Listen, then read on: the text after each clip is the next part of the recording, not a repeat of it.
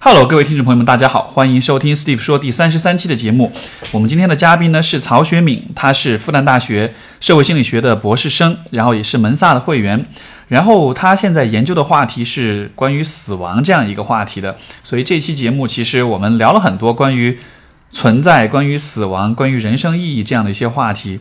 可能有些形而上，啊有些呃这个沉重哈，但是。我会觉得这样的探讨其实非常的难得，因为平时生活中我们也许没有那么多的机会去想这个问题，但实际上，呃，当我们真的去看死亡对于人生的影响的时候，其实又会有蛮多的影响的。所以我很我很喜欢这一次的对话，然后我觉得从和他的对话当中，呃，想到了很多，也受到了很多的启发。呃，然后就这期节目录完了之后，我会发现音频当中有一点点的小噪音，那么我做了一些处理，但是有可能在听的过程中，你还是会注意到哈，这个希望不会太大的影响大家的这个啊、收听节目的体验啊、呃先在这里跟大家道个歉，不好意思啊、呃那么接下来就进入我们今天的节目。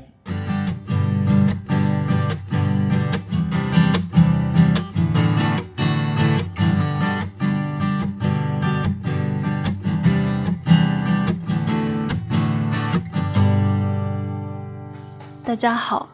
学敏，所以我首先想问的问题是，门萨会员到底是什是是是是是怎么样一个状况？因为我以前听过这个头衔，但是我不是很了解这个是怎么一个、怎么一回事儿，能跟大家解释一下吗呃，这其实就是一个高智商的人群俱乐部， ？OK 嗯然后总部是在英国， OK 是英国起源的。蒙萨其实它的意思是大家能够坐在圆桌上平等的讨论，然后这个平等是指你不受你的种族、不受你的身份的限制。那有可能他为了讨论的这个效率，所以他就设了一个智商的门槛。 OK，所以就是说我明白，就是说因为有智商的设限，所以说大家是大约是在一个层面上，在一个就是从智力的角度，从这个心心智能力的角度来说是差不多的水平的对的，因为这个比较好测量。啊。那你的那你的那你有测过你的智商吗？我估计进去的这些人应该都在一百三或一百四以上 OK 但具体多少他不愿意告诉我们，因为他怕成员互相之间攀比。会判啊，OK，OK、o k OK，所以那你自己会觉得你是个挺就是聪明的很人聪嘛，明的人吗？ 嗯，至少从小的各方面经历来看，聪明还是的确挺聪明的，就是说从学校的表现、成绩啊这些什么的，还有生活的表现。啊，OK，因为其实我注意到你经常做的就是你的那个，我就我发现你好像读书特别快哈、就嗯经常没事儿就说我这个月，呃，我这个星期又读完了以下四本书，然后朋友圈就发出来，然后那一般读平均读一本书要多长时间？现在会比较忙，但凡只啊要有时间的话，一本书短的话两个小时，但如果这本书本身是一个内容非常厚重的，啊这就需要时间久一点。哦，书看得快，估计是因为看得多，所以看得快。怎么怎么理解？看得多，看得快。因为看多了之后，你的阅读会从字到词群，甚至到句子，而且对这个书背后的逻辑把握就会比较快，这样才能看得快。因为毕竟不是为了看完一本书，是为了掌握这书里面在讲什么。就是它的核心的观点，它的核心的这个逻辑是怎么样的，嗯对吧？就你不会去追过于的追究这种细节的东西，嗯，哦以及是他的思考方式是怎样的。因为毕竟结论是会变的，但思考方式是可以学的。明白，这蛮有趣的，因为我我在我我尝试在，就是因为我我的一个习惯就是我看一本书会看很长时间，而且就是经常看到一半啊不行，这个书看的太久了，然后就就不扔掉看了，了就放下了。对，但是过一段时间又会再捡起来看，所以说就最近最近有看什么书呢？最近想看的一本是讲那个什么来着？为什么人类名名字叫《人类的荣耀》，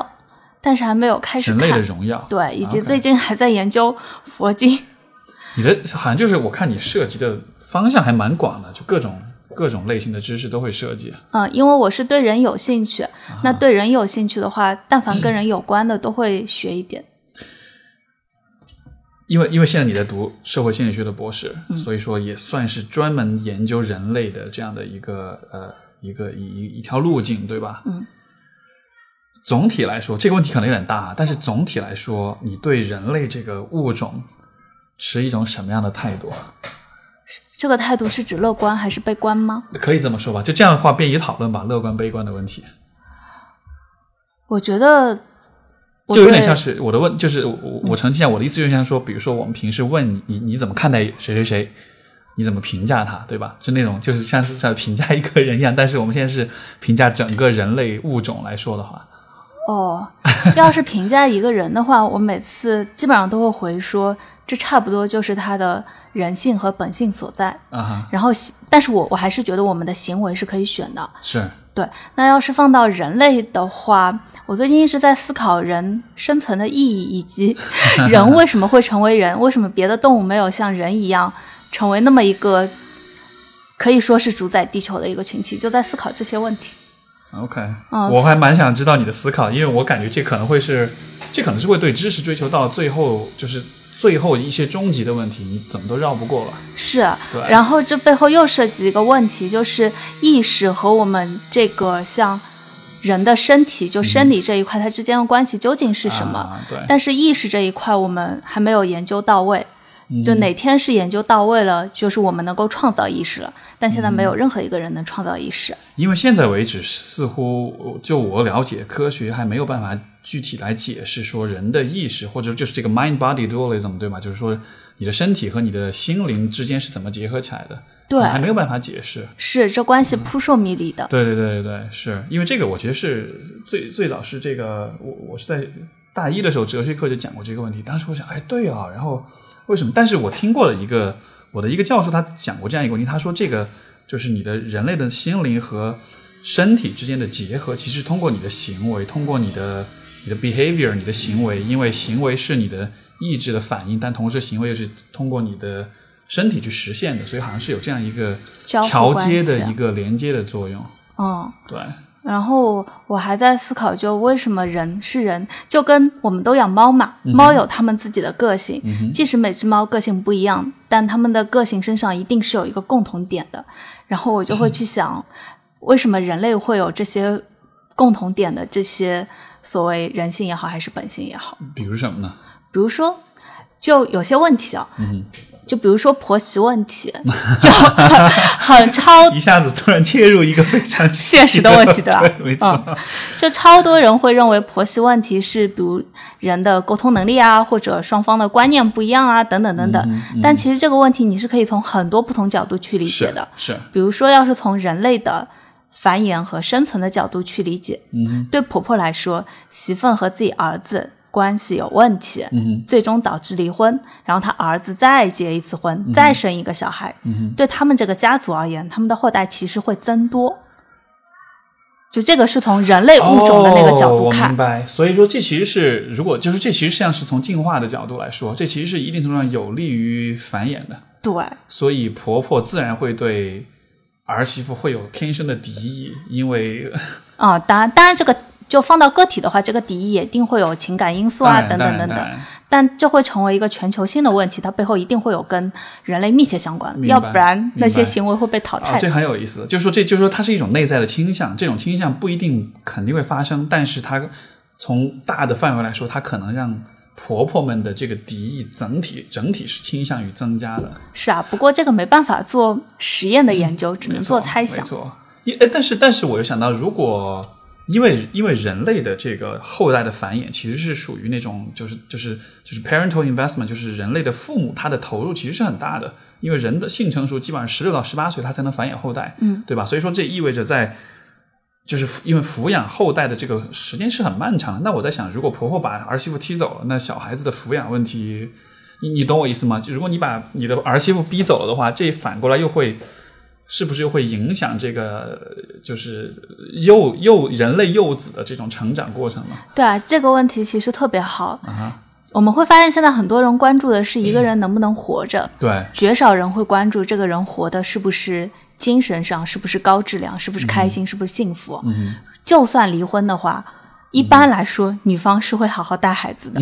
嗯，如果女方这边完全没有任何带孩子的能力或没有独立生活的能力，那这个情况下女方也也不会离婚啊，啊哈，男方就有可能出轨了，甚至如果能力就经济能力是是就有私生子了。是我明白，所以好像，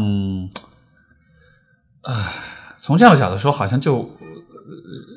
我们现在面对这个关于人类的这些现实，一定程度上也许是不可是不可避免的，因为这好像是本性在基因写写入基因当中的一些东西啊、不过我还是觉得会有机会的，啊。因为教育这件事情越做越好的嗯话，一定会让更多人来关注，说我生活的是不是真的有意义，是不是真的幸福。嗯那个时候，我们的行为上一定会发生改变的。嗯哼，而且我会我会想到，就是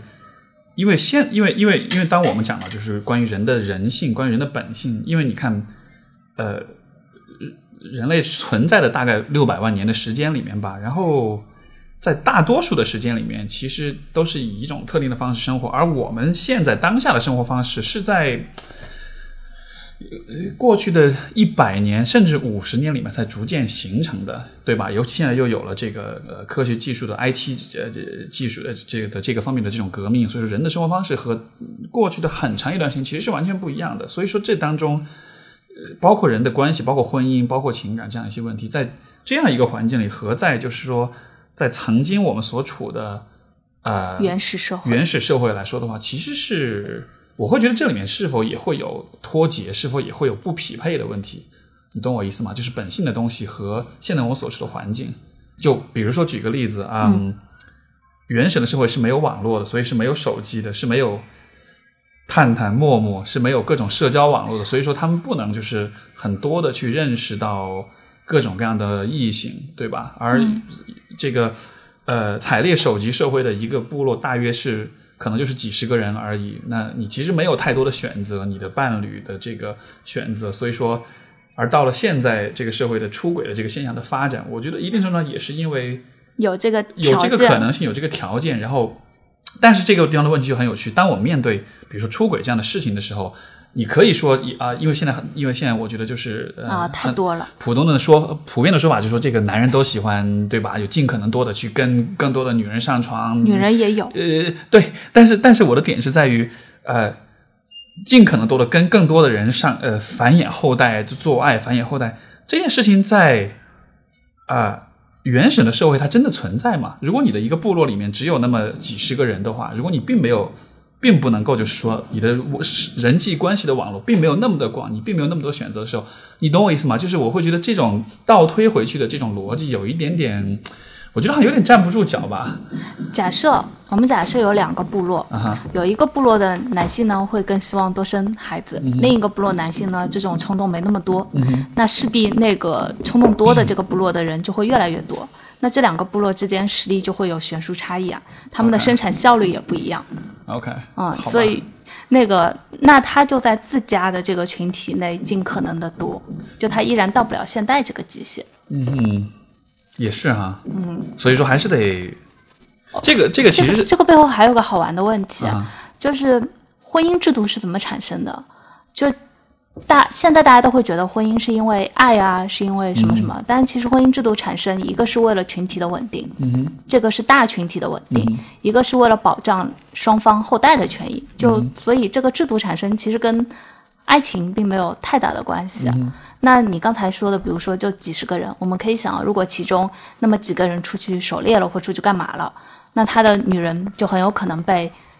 这个部落中更有权力或者更有更有实力的人，就因为他不在，所以那个人就可能抢了他的老婆，那个时候不叫老婆。那基本上抢了老婆之后，就会选择把对方的这个后代给杀了，要不然这岂不是有很多隐患嘛？啊，那 OK 这样子的话，那现在这个部落中还有谁愿意出去干事呢？要不然一出去，这不是隐患多嘛？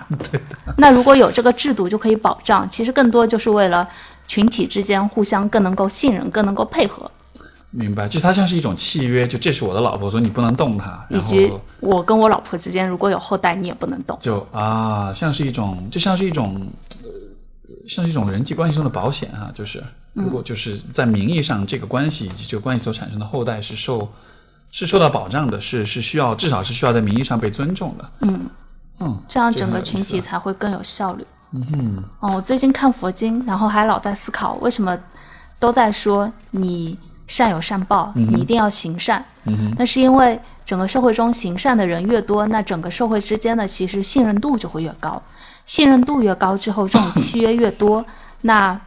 它的互相之间合作的效率也会越高，因嗯为你会少掉很多去避免所谓的风险的这种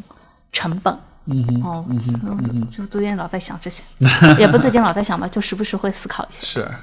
哦，那这这这其实又回到我最开始那个问题，人类作为一个物种，你怎么看待它？因为像你所说，理想状态下，如果大家都在行善，整个社会的效率会提高。我觉得的确的确是这个样子。像比如说，呃，你我不知道你有没有去过日本，像在日本去的过话，去过，超喜欢的。对对对，日本其实就是一个效率非常高的一个国家，所以说他们的人都非常的遵守规则，规则的遵守意味着整个效整个国家的效率运行的效率其实是是是是提高的，对吧？比如说走在大街上，如果在国内的道路上，经常会看到电瓶车乱穿马路，然后一个电瓶车穿了马路，所有的车流都会挡，都会减慢那么一两秒钟的时间。嗯，但如果是有十万辆、一百万辆电瓶车横穿马路，那其实所有人的时间都浪费了，嗯，无数的时间，也就是意味着浪费了无数的 GDP。嗯，那在日本这样的国家，你会看到大家很遵守规则，因为是个岛国，因为资源有限，我们都得抓紧时间，就是不要浪费任何的资源。哦，那但是这是一个理想的状况，我我我的感觉啊，就是说，在大多数的日日本可能是比较特殊的一个国家吧，但是在他们经济也衰落呃了。这呃对，没错，哦所以就是理，就是我我的我的点就在于理想当中人类应该是什么样子的。我感觉我们从各种的学者，从各种的这个呃思想家、各种的知识分子那里，我们会听到很多的设想，但是实际情况还实是际那情样，况是为什么是这个样子的？因为打破规则对一些人来说一定会有收益，嗯哼，但打我们只我们其实会关注到打破规则中间少部分人获得了巨大的收益，但但我们没有看到、听到那些打破规则的人中间绝大部分人的下场并不好，嗯因为整个群体一定会趋向于去让遵守规则，或者说一个有利于群体的规则，最终还是会倾向于让这个规则得到实施的。嗯但一定会有少部分人因为做一些不符合规则的事情有巨大利益。而且我会觉得，关于规则的问题，其实这或许也是因为很有趣的，就是说，嗯，如果还是放在中国这样一个特定的这个环境里面哈，就，嗯，有的时候我不忍不住会想要去把这个，还是把中国的社会跟比如说欧美国家做一些对比。当然，我的对比可能不是说从很宏观的层面，只是从一些很直观的体验，从直观的一些经历上来说，就是，呃，你你会发现，呃，就举个最简单的例子，比如说在加拿大的时候，我刚刚去的时候有一个事儿让我特别的吃，可以说是有点吃惊吧。就是那边人都有一个很小的习惯，嗯，就是我穿过一扇门之后，我要把门把住，看看后面有没有人。如嗯果后面有人出来后，我会帮他把门把住，这样子后面的人就可以顺利的出来，而不需要再去推门。哦，对吧？就这样一个小习惯，我刚刚去我觉得好奇怪，因为从来没有见过，你知道吗？但是这样的小就是类似哦，那因因为你是个男生，至少我会经常见到，以及我也会这么干。 OK 嗯嗯 OK，嗯，你要是是个女生，情况会不一样。但是我我我不知道吧，也许是吧，但是只是说我在看，就是在这之前，嗯，我的生活中从来没有见过这样的行为，可能这个当然也许是性别的原因，也许是其他的缘故，也许是我、哦，有国情的原因。 anyways，反正就是这样，就是说类似这样的这种小的这种小习惯，或者是这种小的大家墨守成规的这种规则，我好像更多的会在西方社会会看到。我在国内的这个大环境之下，其实会很少看到这种一个人主动的去帮另外一个人做一件对自己并没有实质意义、实质利益的这样的一种事情，你懂我意思吧？就好像、我不知道吧，这是一个观察吧，我就觉得，所以我就会很觉得很有趣，就是为什么好像这样的行为的存在，好像是分国家、是分民族、是分区地区的，所以哦，这个问题我也想过，因为有有的人会问我说，为什么西方的人，他们有些人就可以那么好呢？我觉得这个不是因为人性的关系或人的所谓的素质的关系，而是因为中国它处在这个阶段。西方如果正处在跟中国一样的发展阶段，我相信他们的人的做法跟我们不会有差别太大的。你说的是什么样的阶段呢？就比如说，中国的确是经历了物质匮乏期，然后才现在，虽然对我们个体来说，我们会觉得已经相对平稳了，但其实从一个大的时间范围来看，才经过物质匮乏期不久，还在高速发展期，甚至很多地区依然处于一个需要去应对贫穷的这个情况之下。就现在这个情况下，人们一一定还是在焦虑的奋斗中，焦虑的为自己努嗯力中，就可能还没有那个时间和精力。我觉得这不是因为人不好，是因为确实时间精力有限。对对对，其实我也并不是觉得说一定是这一定是所谓人的劣根性，或者中国人的劣根性，因为其实我觉得这并不是一个必然是跟因为种族或者是因为啊、呃国籍而引发的一个一个问题。但是呃，我觉得就像你所说，就是呃，可能我觉得这是一种改革开放带来的一种集体式的焦虑，嗯大家都会着急着去挣钱，然后加上现在我们所面对的现实是，社会的分层是越来越固化的，我们的是机会是越来越少，门是关的越来越关上的。嗯，如果如果你昨天没有在雄安买房子的话， 你你今天就是没有机会的，你就错过了末班车对的啊，那种不感觉。止雄安，好多地方呢。嗯，对，所以所以所以呃所以这个也是那个我我记得之前读过一篇文章，他也是在讲，就是说可能呃这呃也也许就是正是因为这样的一种呃高速的发展，加上全球化可能带来的生活的心理方面的这种不确定因素和焦虑不不断的增加，所以说可能。我们所看，呃像在国，尤其在中国，我们看到焦虑跟抑郁的这种状况的产生，它是有一个大环境在影响，它不单纯只是一个我这个人不开心，或者我这个人遇到什么事情这样的。对啊，而且中国人还面临一个西方国家没有面临过的挑战，就是他们在发展期，其实他们看不到太多的不同阶层的人他们的生活是怎样的。可是中国在快速发展期，互联网起来了，我们不同的阶层会看到，哇，原来他们那个阶层人是这样生活的，哇，原来还有那样那样。其实这种冲击和挑战是很大的。也就是说，现在这个环境下，我们不仅要发展，我们还要做这种心理调整的事情，所以我觉得大家已经做得不错了。你觉得 已经做得不错了？对，我觉得西方的人，假设他们在我们的这个环境下，嗯未必体现的表现的会比我们要好。你的你的，因为你也做咨询对吧？对我我好奇你的来访者当中是否有过，就是跟你的社会阶层会差异比较大的这种，基本上差异还挺大的，是吗？是基本上嗯都是要比我高好几个阶层， OK 对比我高好几个阶层，嗯。 OK，那那那我不知道这种，因为因为这是我刚刚想到的一个问题，就是社会阶层的差异是否在咨询的过程中是是否会有会会会会有有任何的影响，或者是影 你觉得响呢？会有不一样的地方。嗯比如说高阶层的一些人，由于他们会来咨询，就说明他们更关注，他们已经开始关注自己的嗯生活的意义也好，或精神世界的丰富度也好，嗯哼他们会更在意这个效果，以及他们由于他们奋斗过，或者他们经历过这种过程对，他们知道，但凡要 有收获，需要有一个长期的积累。当然，这个长期也不是那么长，相对而言啊，就是如果收入有限的话，他们会更期望效果能够快速的发生，但他们越希望效果能快速的发生，就反而越有可能影响这个速度，这是一些差异。可是要说到不同阶层之间的这个人际关系啊、亲密关系啊、生活的幸福程度啊，差异并不是很大，因为大家都是人。到了那个阶段，有他们那个阶段的挑战。我我的这个呃，我的来访者当中也有一些就是这种你所说的这种可能社会阶层真的是高很多的这种人，然后就是就像你所说，你会听他们讲的这些故事，你就会觉得哦，他的比如说某一位来访者可能比如说他的一单生意是几几百上千万美元，然后这样子，但是好像就就像就是就是那种他每天担心的事情好像。就除了工作这个社会阶层可决定你的工作可能会有所不同，但是你这个人，你作为一个人，你所担心的事情好像大约也都是那些是啊关于亲密关系、关于自我、关于跟父母的关系，对呃，的关于跟周围人的关系，包括对未来，然后情绪的问题，反正是对，差不多。所以所以所以是所以所以你前面在说那个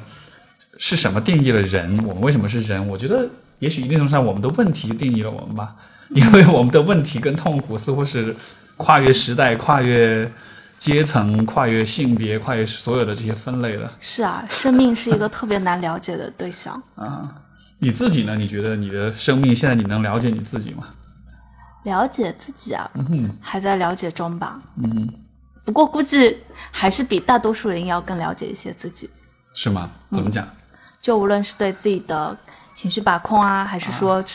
有一些事情背后的我是怎么思维、怎么思考的，嗯我会对这个觉察会比较多。 OK，就是会更清晰的看到怎么回事？你的心理的过程在是是在发生些什么事情，内观会更多一些，是，嗯这个小时候就喜欢这样。是吧？嗯所以所以这可能是天生就是适合学心理学的一种一种表现，因为喜欢观察人性，观察自己。对的，那你现在哎，那你现在在复旦读博的话，研究的是什么课题呢？啊其实我研究的课题是死亡焦虑，我哦从本科和研究生就硕士一直到博士都在研究这个。明白，死亡焦虑换一个说法就是 生存焦虑。嗯那生存焦虑背后的有一个，比如说怎么应对永恒的孤独，嗯怎么应对你生存的意义感。但其实我我们还是会认为生存本身是没有意义的，还有等等各种各样的。你会你会倾向于这是荒诞主义的假设，就是人的生存是是是是一个随机发生的无意义事件。那倒没有，我、啊我个人的行动上我还是偏乐观的，嗯嗯就我会觉得无论怎么做，你先去做，你做了你就能提高嗯概率。你要是不做，那这个概率就永远都是零。嗯哼，呃挺有趣的哈，是所以死亡焦虑，因因呃因为我估计可能所有人就是所有同行听到你研究这个，可能第一就会说是不是就是不是就会提到亚龙的那个《直视教养》 啊，是是是，我第他的一那我个一想到也就是看那本了书，对、嗯对，那这这的确，因为因为他那个书里面其实他提出的观点，我觉得很对我来说启发很大一个观点，就是说有很多人他未必真的已经接近死亡了，但嗯是他的一些行为其实是和他的那个很深层的死亡焦虑是有关系的，嗯，所以才会有呃。哎，还有，呃，那个叫什么《西藏生死书》，那也是我我不知道你有没有看过，他我一直没去看。是吧？也是好多年前我看的，它里面也有一个大概一个观点，就是说也是死亡焦虑驱动了我们的现在的这种呃这种很着急的、很焦虑的去积累物质、去追求名利啊或者怎样的。然后，当然他那个稍微有点浪漫化这个问题，但是从你的角度来说呢，你觉得你你觉得就是说死亡焦虑会是一个在人生的不同的阶段都会有有很大影响的这样一个因素吗？一定会有，嗯因为我们即使自己离死亡会有一定的距离，嗯但我们身边的人也好，身边的事情也好，就无时无刻都在提醒生命是有开始和结束的，哪怕是就哪怕一家公司倒了，对这个公司来说，就它的生命结束了嘛，是，新的公司开始就是一个新的生命期又开始了。如果是如果人不会死呢？对啊，我也在思考啊。就我之前给给一群人讲关于亲密关系的讲座的时候，我一对上来就问了他们两个问题，一个问题就是如果人不会死，亲密关系会变成什么样子？第二个就是如果女性在任何一个年龄段，她都可以生孩子，而不是说过了几几岁之后就不能生孩子了，那两性之间的关系又会变成什么样子？呼，就这这个问题，要是想这两个问题，要是想的稍微多一点，就会对两性关系会有比较不一样的理解出来了。你会你会有怎么样的理解呢？就是这两个问题，或者说你会怎么回答这两个问题？因为我第一次听到，OK，这很好，很有意思的角当时度。当时就问了他们一下，也啊没展开说，因为这两个问题无论哪一个展开说，都会特别特别大，以啊及它会有很多猜想。是是，会有很多的可，会有很多可能性，因为实际上人的社会的呃制度的问题，可能就会需要发生很大的改变了。啊是如果我在想，如果嗯我们就先不说死不会死这件事情吧，如果其实我觉得这是有可能，就是说如果女性的生育的年龄可以是，我我我估计是在未来到了某一个时候，科学医疗技术可能是也许是能实现这件事情的，就是你可以在任何一个年纪生小孩生小孩儿，就当然也许不是说你到了很老很老，但就说可能这个呃你可选择的这个范围，这个年龄的范围可能会再往后延一些，因为本来人的寿命也是在总体是在。是在也是在变长的嘛，所以说我在想，这可能也是一个，甚至我会觉得，也许就在我们我们死之前就，也也许就能看到这样的可能性了吧。有可能，可能到了比如说六十岁，也许还是有可能的。要是更早一些就好了，有就可能。 嗯嗯，对，所以要是真这样的话，一个是啊，我觉得很多女性她对婚姻这件事情就会有不一样的看法了。现嗯在很多人着急结婚，一方面也真的受到生育年龄的一个限制，嗯，然后呢，就不知道男性对自己的伴侣的选择会不会也产生相应的变化。我觉得之后也一定会有变化，就是没有那么青睐年轻的女性了。没有那么青睐了。可是这个变化估计要嗯啊，长久对一些，对对对，就是说，因为青睐年轻女性，主要是因为她生理上的这种生育的优势，是但是实际上除了生育优势以外，在其他方面也也很也影响嘛也，也也对，因为生理正在反过来影响到整个社会的文化等等等等。嗯嗯嗯。如果是你你如果是你你的伴侣，讲一下，假设你的假设找了一个老婆是年纪稍微大一些，但她生育是正是正常是没问题的，但同时她可能在她的社会地位、她的收入、她的心智成熟度的方面，也许会更好一些，会更适合做。做妈妈一些，就是说，如果很纯理性的看这个问题，嗯，怎么样对孩子是最好的？嗯，可能生育年龄的限制打破的话，实际上是我觉得人们做父母的这个年纪，按理说是往应该往后再推一点，是一直再往后再推一点。是是是如，果是在三四十、四五十，对假设我们假设，比如说，因为现在呃呃，我我记得是哪里看到数据，就是两千年出生的人，嗯，他们的年龄预期预期应该是在平均年龄应该是在九十岁，哦，还是还是更长。我记得，总之就是他的年纪其实应该是会很相对来说会差很不长多的，，每年提高一岁，每年提高对一年，那对，差不多，差不多对。对，所以说这样子来讲的话，呃，如果他们这一代人，假设你一辈子能活九十岁，你在二十岁的时候，嗯，二十五岁的时候，你就需要生小孩，那太早了，就跟对，就感觉太早了，对不对？所以如果放到三十五、四十岁，在你人生过快过半的时候，这感觉也许会不一样。对，因为你想，国内的这个传统是就好像就是，呃，二十出头的样子，就这一线城市可能会稍微更晚开放一点，些，对。但是我觉得更三四线更更小的地方，他们的那种很传统的看法，就是你过了二十岁，你就甚至说你性成熟，你就需要开始考虑生小孩，对生小孩。但是问题在于，这个这个规定是在。是是是是是在曾经中国还是在一个农业社会的时候，在一个封建时代的时候，那个时候人的平均寿命是四十五十岁左右，嗯嗯，然后所以你需要赶着，但是现在问题是大家都会活到七十八十甚至更甚至更老，所以好像这种年龄的限制似乎就没有那么大。就对嗯，不对过现在老一辈催婚也情有可原吧？那是因为他们没有一嗯个晚点生小孩的经验，人们对自己没有经验的事情总是害怕的。你你会我我这个我八卦一下，你会你会面临这样的问题吗？怎就样是啊的问题？就是家里面人会催婚，对催婚这个我们家不催，是吧？嗯，啊因为因为我我很早以前就跟我爸妈说过，婚姻的质量要远远优于婚姻的所谓的时间，明白。然后对小孩来说也是，夫妻之是间的这个关系对小孩影响太大了。我我会觉得，也许就是呃，刚才我们所说的这种假设，如果生育年龄是一个可以通过医疗技术去后延的一个事情的话，可能像你刚才讲这个，我觉得也会是一个呃一个随之而来的一个结果，就是人们可能会对关系质量本身会有更多的期待期待和要求，因为时间更长意味着在一起相，就是寿命更长意味着在一起相处的时间也会更长，而且你的选择会更多。那这样的情况下，你就不会被逼迫着要很早的找一个身身体健康的人去结婚，而是说大家会更注重的可能是这个结合过程中我们的关系到底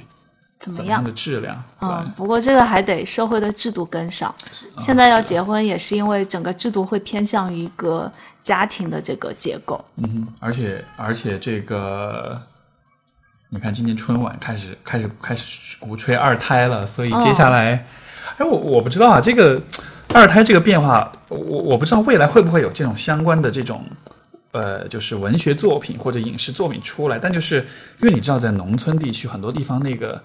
这种就是禁止，就是做这个强制性的人流，这是一个很可怕的社会问题。很多的这个农村妇女会因为这个丢掉性命，甚嗯嗯至是。然后突然有一天，国家的政策一下子就变了，然后就是哦二胎就，当然不是说就，也许在农村地区还没有那么快开放，现在更多的是在城市，是在呃，包括对特定的人群开放。但是，但你能想象吗？曾经你做这个事儿，我就会要你的命，但现在突然反过来，国家现在鼓励生育了，因为发现我们的人口金字塔这个形状已经不对了，然后。这种很，我觉得好难想象，就这样一种前后的突变，一种完全一百八十度的转变。是啊，我觉得不管怎么样，之前那些强制性的要把小孩给打掉这件事情，真是做的太不好了，真的太不好了，就无法想象是啊那个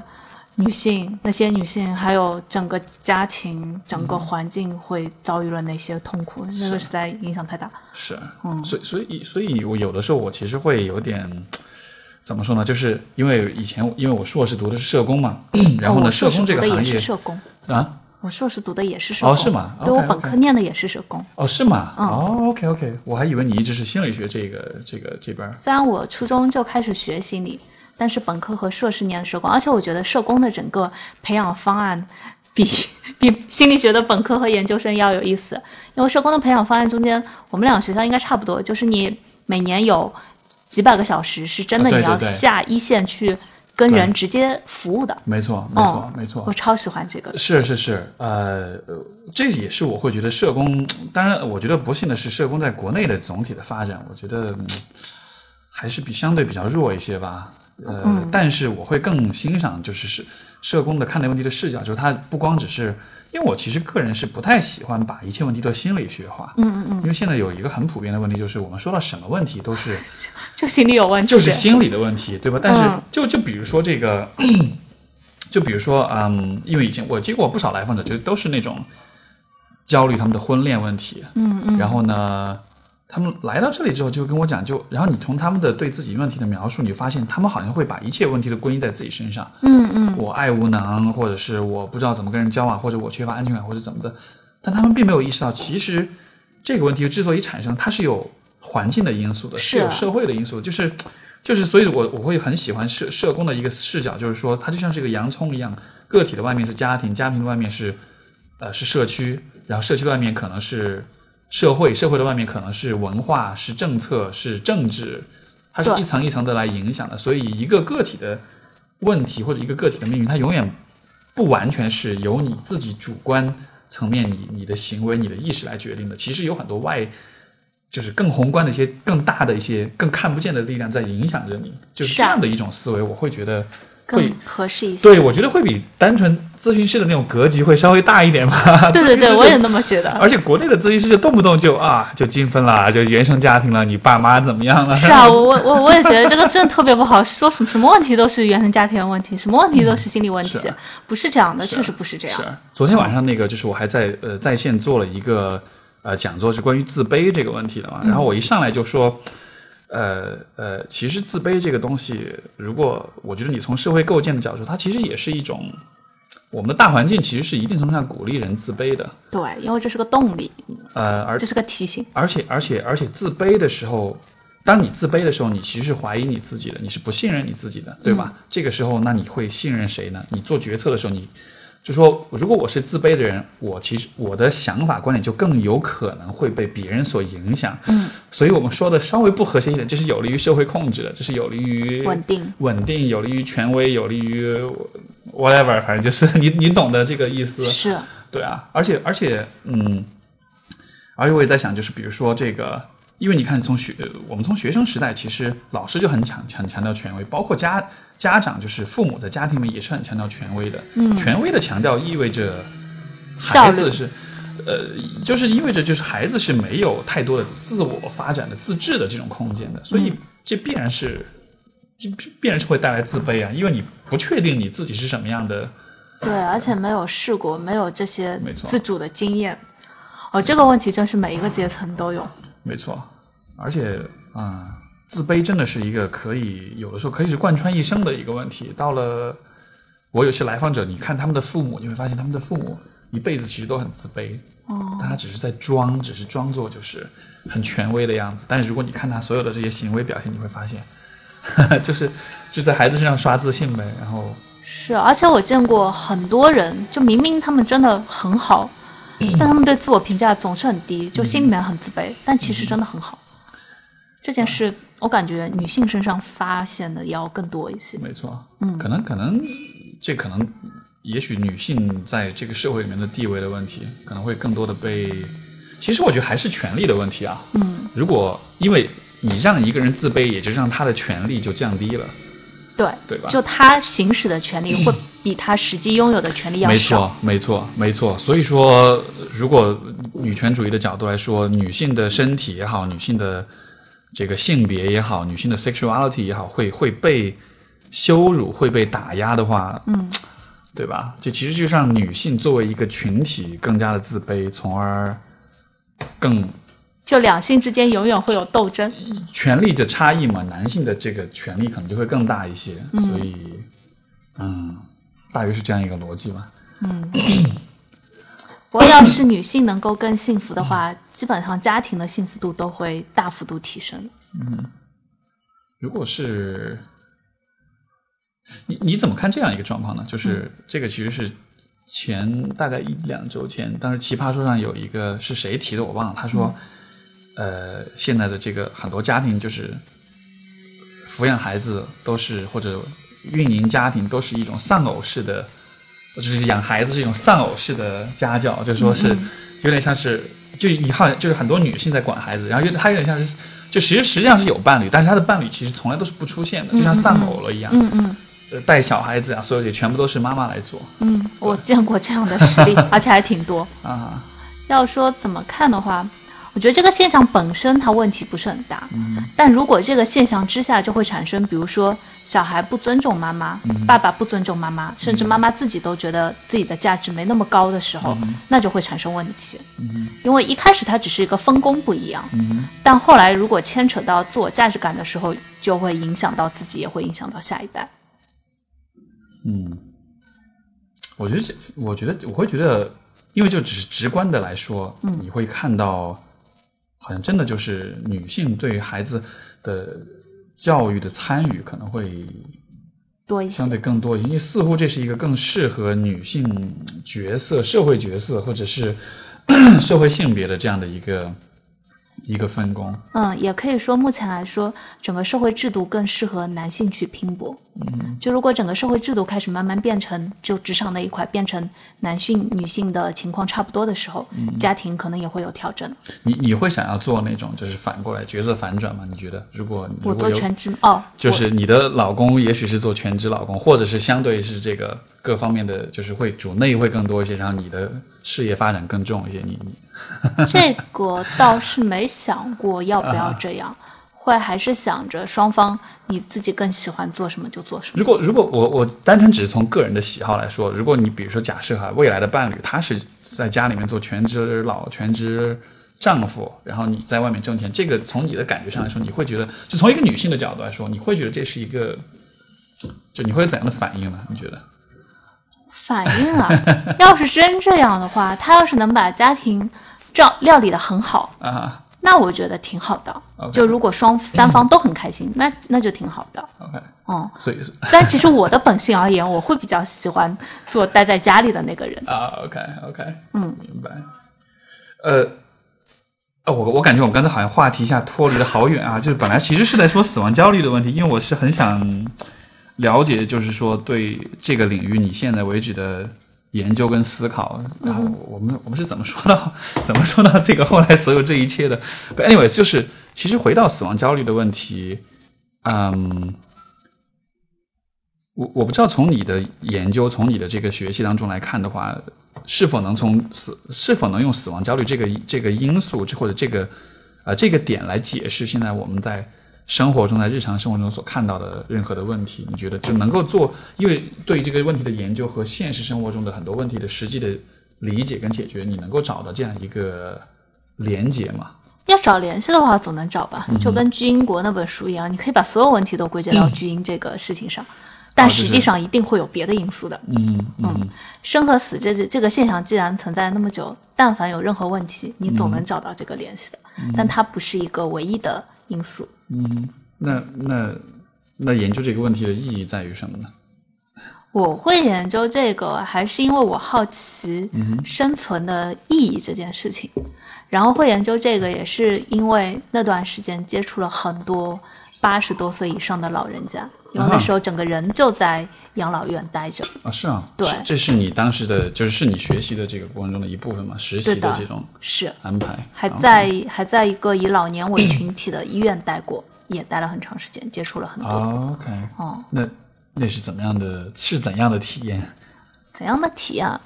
养老院那个体验真的挺深刻的，嗯我觉得那那时间真是特别特别值得，因为你会发现，当一个人他开始失去工作的角色，开始失去对自己身体完全的掌控感，他那个老年那个时候能活得怎么样，真的是靠你自己对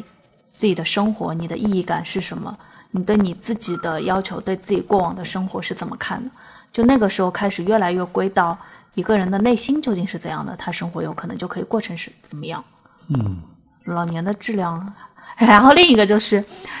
那几年过后，我会对自己的身体健康还挺注意的，因为你真的能看到每一个人，你到了老年之后，同样的年龄，大家对身体的那个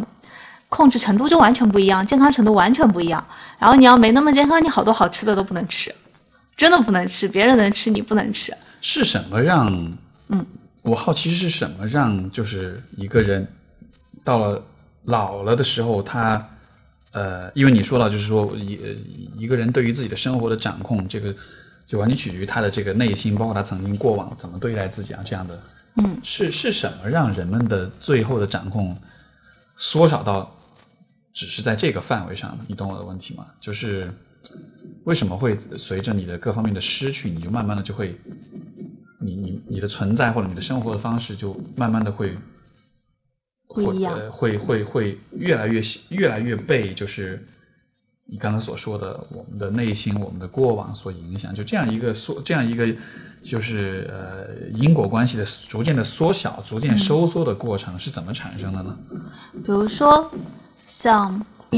像很多姑娘年轻时候受到的优待，嗯当我们身处自己这样一个角色的时候，其实我们看不清楚，嗯哼我会得到这个优待是因为我还是因为我的年龄、我的外貌，啊哦，OK，因为你很难做实验嘛。是是，然后我们也很难分清楚，你在当你在一家还不错的大公司的时候，别人肯定你，你事情做得好，你做得好，以及别人肯定你，这个究竟是因为公司这个平台在那里，嗯这个条件在那里，还是因为你真的能够匹配这样的评价和这样明白的结果？明白，但老了之后，这些外界的东西就开始慢慢消失，慢慢消失了，嗯，那最终就会归到自己身上。所以就好像是随着你的年龄的增长，你能够创造的社会价值其实是在不断的减少的，而当你的社会价值减少的时候，社会对待你的方式也会不一就样，会变化，会增加，然后再减少。会会会怎么怎么先讲？增加，就大家到四五十的时候，那应该在一个顶峰期，啊然后才开始慢慢降对低。对对对对，是。但你说到你更老了，比如说七八十岁的时候，那个时候你因为你对社会没有任何价值，所以那个时候别人怎么对待你，就完全取决于你这个人是什么样子，是和你曾经所有的地位啦、名誉啊，所有这一切都不一，就就都没有那么大的关系了。对啊，啊，非常有意思。 这其实让我想到一个，我我不知道这是这有一点点相关的一个话题啊，就是你有没有听说过，就是呃，就是这个呃感官，就是有一种装置叫做呃，感就官是剥爱夺，感官剥夺的一个 tank，就是一个池子，感官就是我们他们叫呃 sensory dep- deprivation tank 或者是 isolation tank，就是说是一个，它是一个池子，这个池子漂呢浮对啊，我对，去过。你你你尝试过吗？对对对，哈因为上海第一家漂浮馆是一个好朋友做的，哦，OK，嗯嗯是我是是那个是一个瑞典人开的那个吗？啊不是是元素漂浮馆 OK，第一家 OK 在古北那里。哦，对他们好像是关门了，是吗？就没有没有，他们还在新天地新开了一家。 OK OK，因为我啊那天在查，我其实想去试，因为这也是我最近开始关注的一个，我觉得哦哦很有意思的一个、一个一个概念，就是就是我先跟观众呃听众解释一下，就它就是一个、嗯呃呃一个池子，把里面冲上这个、呃、跟你体温温度一样的盐水，嗯，你能漂浮在里面，然后它是完全隔音的，然后嗯是完全。也没有光线，然后但是它有空气循环，所以你不会闷死，然后再是躺在里面漂浮，然后漂浮的时间一好个小像时一是一个小时对吧？因为也我可以选更久，好像最久的是两个小时吧。 OK，因为因为我是最近看那个 Vice 的那个纪录片，嗯他就讲这个就是啊、呃讲这个就是漂浮，然后呃这个现在是在美国是一个慢慢开始火起来的一个是一吗个一个一个东西嘛，然后嗯，他描述的那个体验，我就觉得很有趣，因为你在你的感官全部被剥夺了之后，因为有我这个片子里有一个人，呃，他讲的一个评论，我觉得特别有意思。他说，嗯，就是这种漂 做这个漂浮是你能够和你自己进行的体验到，呃，就是你是做这个漂浮是你能体验到和自己最亲近的一种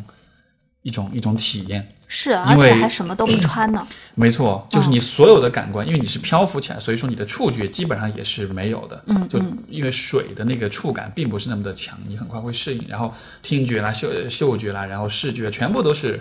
被去除掉、被剥夺掉了。嗯，在这样的情况下，你唯一能够注意到就是你自己。感受。对，没错，就是你自己这个人的这种存在。然后所以说，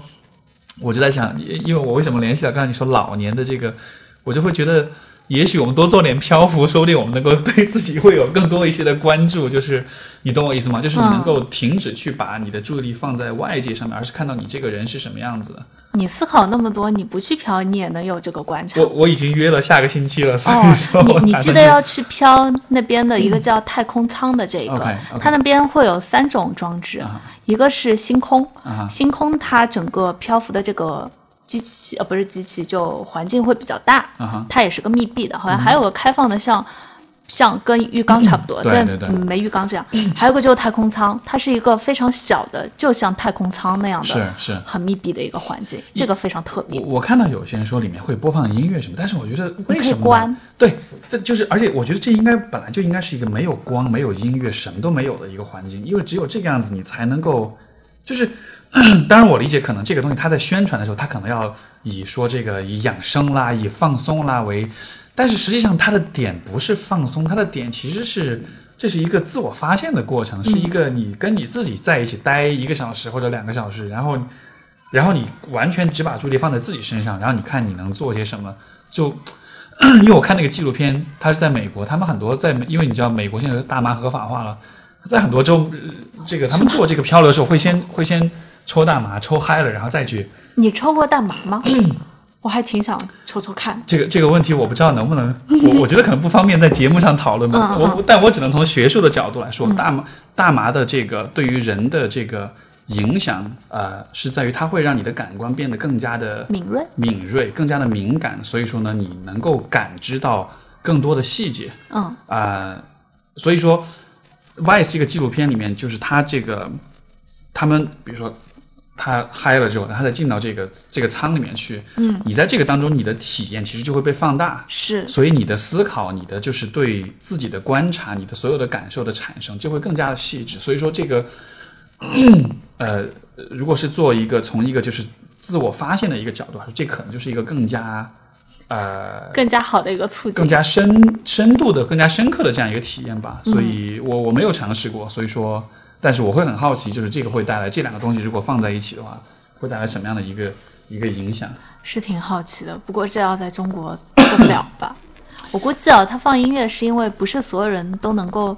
做好，哪怕他做好了心理准备，要面对自己，他也是不一定真的做好了准备就能面对自己。所以音乐啊等等，其实能给里面的人一个缓冲。嗯，如果那样子，对我就觉得如果那样子的话，其实就把整个漂浮的意义就给可以关的，就对对对，哦我我知道，对。不过就说，嗯，我我甚至还会想，也许这个东西可以跟心理治疗结合起来，因为、嗯因为实际上很多的精神痛苦的，就是人的痛苦，更多的不是来自痛苦本身，而是对痛苦的理恐解惧或者是这种逃避。所以，因为实际上咨询当中很多时候也，我们也是在帮来访者去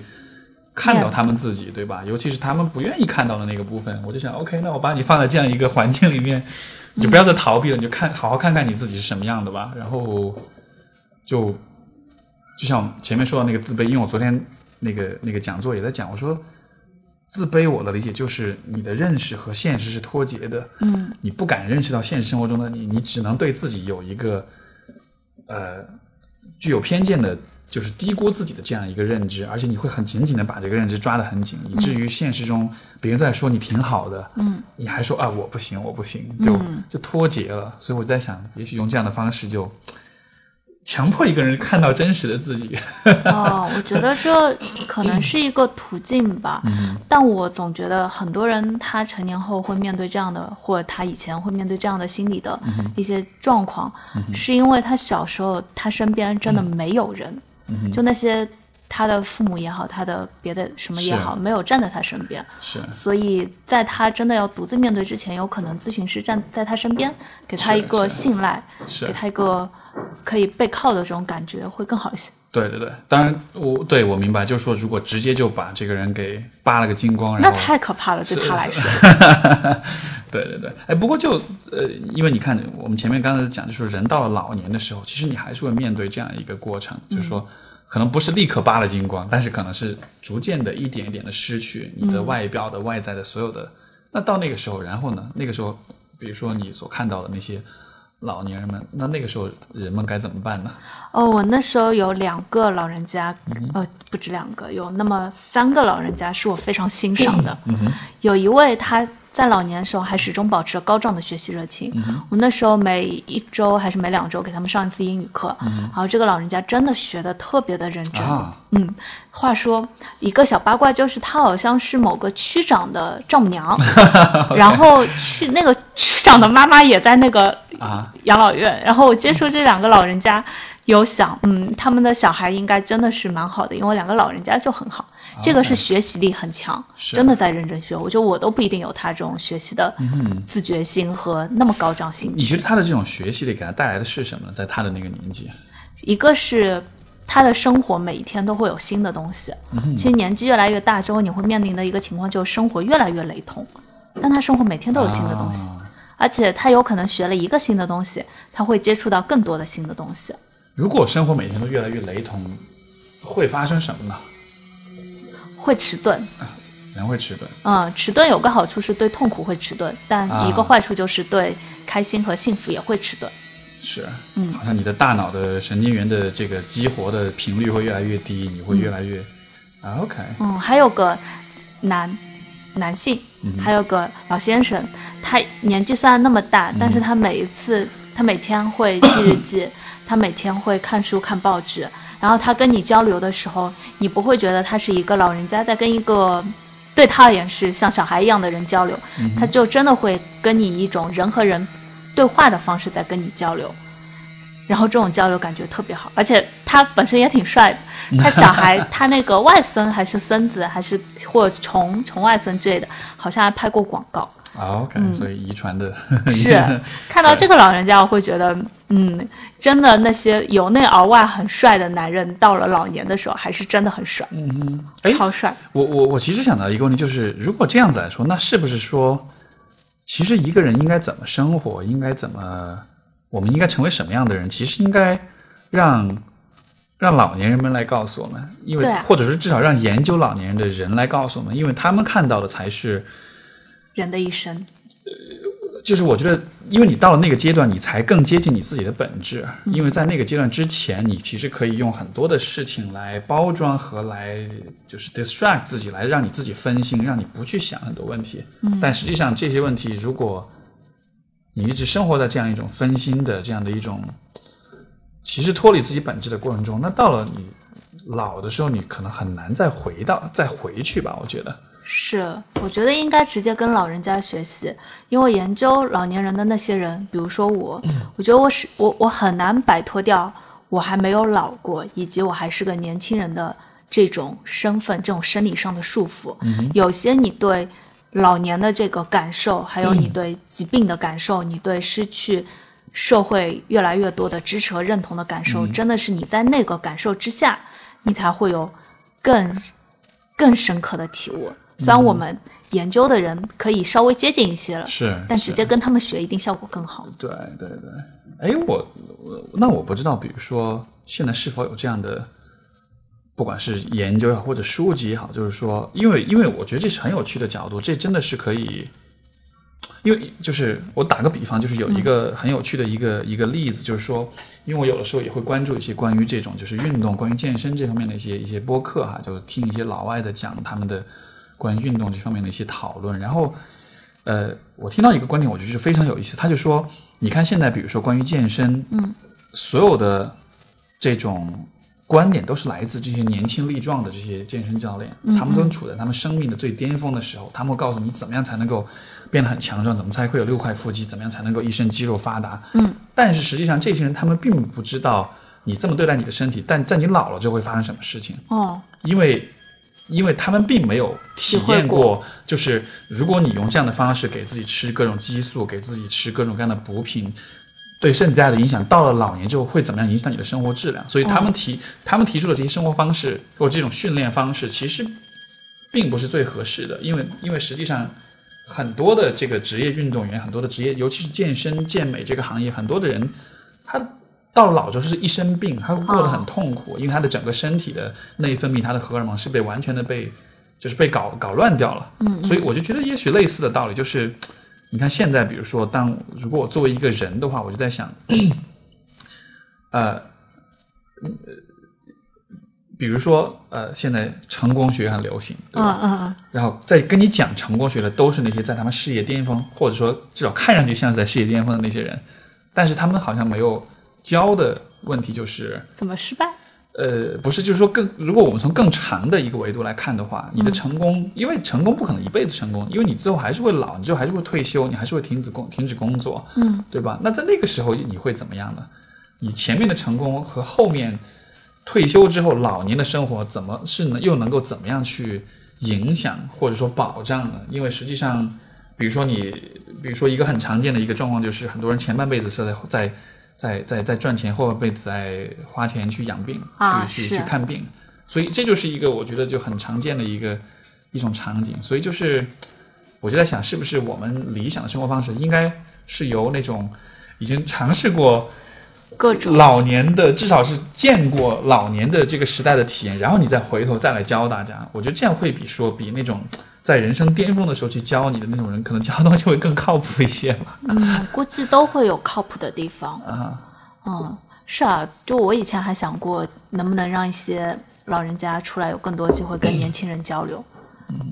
但这个还挺难做的，因为其实老人家中间有这样对人生去持续的观察和体悟的人，很他也少毕竟是少数人。是。嗯大约你觉得大概占这个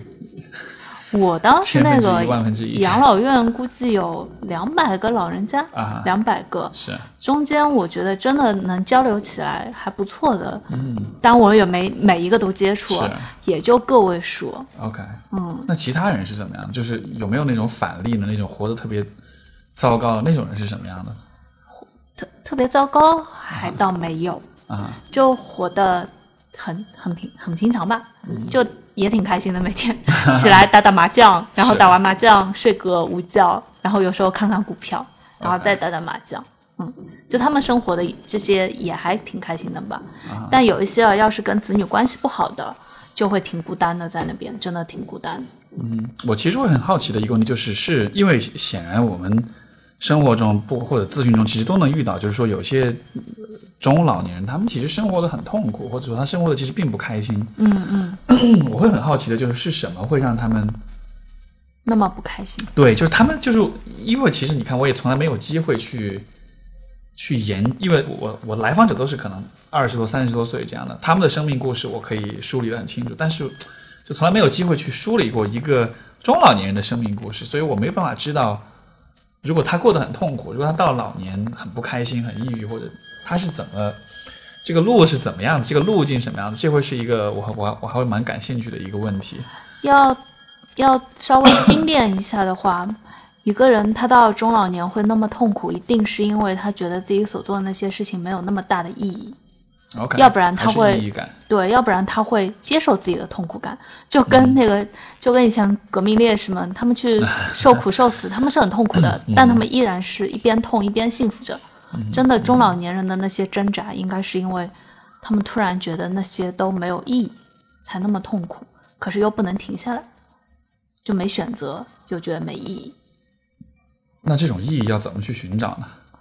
挺难的。或者说创造，或者我也不知道吧，怎么去定义？有的人会去做那些他真的觉得有意义的事情，就比如说我我去思考人为什么是这样的，我做咨询是因为我觉得这些事情对我来说是真的有意义，嗯哼，不管因为不管这些事情怎么变化，它本身对我而言是有意义的。然后以及我觉得对我而言，家庭也很重要。嗯哼那家庭中间每一个成员的幸福、健康、开心，对我而言也是有意义的。嗯哼。所以好像就是，嗯好，所以所以好像我是否可以说意义，也许就是你所在乎的事情。是，而且是你内心真的在乎的事情。你你怎么能够知道这个事情？就是说，那在乎，因为我在乎好像就是一种很感性的一种感觉了，嗯，对吧？嗯就追问自己嘛。有的人每个人都想赚钱，可是你要追问下去，他为什么要赚钱？这背后是不一样的。嗯有的人赚钱是因为他真的极为热爱商业那个规则，嗯他太热爱商业这个世界了。是有的人赚钱呢，是因为他希望用钱作为一个工具去得到他想背后要的东西。有的人赚钱是想着为家人怎么怎么样，嗯哼。就看起来在乎的是一个东西，是但背是后的动机挺不一样没。错，没错，是这样的。所以好就像嗯追问，然后多尝试。因为我就在想的一个就是说，因为似乎在乎是一个，其实是一个蛮感性的一一种一个选择，对吧？就是你在乎一个东西，往往不是因为你做了一系列的计算或者是推论之后，你发现这个事情是你这辈子应该去关注的。我们在乎的，包括在乎的人或者在乎的事情，好像最终都是一个蛮感性的一种选择。然后，所以。呃所以，所以或许就就回回到前面我们所说那个人是人到底是什么，人性到底是什么？可能人性的，我感觉人性的相当一部分其实是被我们很那个不可知的那个很感性的那个潜意识的呃那样一个一个部分所所影响或者所定义的。嗯，会影响的，是会影响啊。还有要思考这个问题，你也可以看你自己最先愿意放弃的是什么，最不愿意放弃的又是什么。嗯哼，就比如说，每个人都想要得到职业上的发展，对，可是你不是每一个人都愿意为了职业发展去损失自己的健康，嗯损失自己对家人的陪伴。是，当他不愿意放弃这些的时候，那也可以说他依然在乎他自己的职业，嗯但他同时也在乎别的，就有可能那些对他而言会更重要，嗯就看放弃了。是我想起那个以前看那个 George Clooney 有一个片子叫《Up in the Air》，那个片子挺烂的，但是它里面讲的有一个桥段，我觉得还蛮有意思。他说， 因为这个主角他是一个一个反正是职场上混的一个人，嗯，他有一次给别人做讲座还是做培训，他就说，我们你你看我这里有一个书包，嗯，我们现在假设你需要把你生活中现在拥有的所有的东西全部都装到这个书包里面去，嗯，你的房子、你的车、你的财产、你的家人、你的工作、你的同事、你的朋友啊，全部都装进去。让你先背上这个书包往往前走，然后你会发现你这书包特别特别的重，嗯，然后你需要往里把拿些拿一些东西出来，嗯，然后你再往前走，走一段时间，你发现你，因为走的路程很太长，累所以你还是会累，所以你还要再拿一些东西出来，然后这个过程不断的反复，你要不停的拿，不停的拿，不停的拿，拿到最后，你的包里剩下的，最后你剩下的是什么？是所啊，以， 所以就是这个可能就是一个发现一个人在乎的，方法对对啊是可以试一下的，是。这个过程估计还挺特别的。尤尤其可能到了最后还剩下五到十样东西时，那可能是一个很痛苦的嗯选择的过程嗯，啊。对啊，对，不过就如果是按照这样的方式来确定在乎的话，如如果是你呢？你觉得我最在乎的吗？对，就是假设只能剩下一样东西是什么？ 只剩一样呢，岂不是自己的生 命嘛？是什么？生命啊，自己的生命。哦哦，但是我们啊不，但生命这个，如果生命都没了，你就没法背这个包了。所以我的假设，生命是存在的，对吧？你包你里能只剩活着的情况之下，包里只剩一样东西对，那应该是自己的思考力吧？啊，OK，嗯，就能思考。要是再能多几样东西，应该会有爱情、事业跟家人。然后，嗯如果要爱情、事业跟家人中间再删的话，那应该 会删事业吧？嗯，家人跟爱情这个太难删了，这就不删是了。，所以好像就是， 所以你最后剩下的，其实我是否可以总结为是你和别人的关系，以及你和你自己的关系，嗯，对吧？因为思考的话，也就大约是你跟你自己相处的过程中的一种一种对话吧，可以说是，嗯，人很重要。嗯，所以外物都是相对来说是次要的。对，啊，不过这也建立在必须人嘛，要不然还是都挺 重要的。对对对，是啊，其实对我我还我觉得蛮有道理，而且我如果你让我来回答，大约也是这个样子。就最最最重要的，可能还是啊、呃思考跟学习的这个部分，就是你对于这个世界的不断的更更多的这种认识跟探究，因为好像如果不做这件事情的话，人的生活基本上就是在重复了，嗯然后就混吃等死的那种感觉吧。嗯。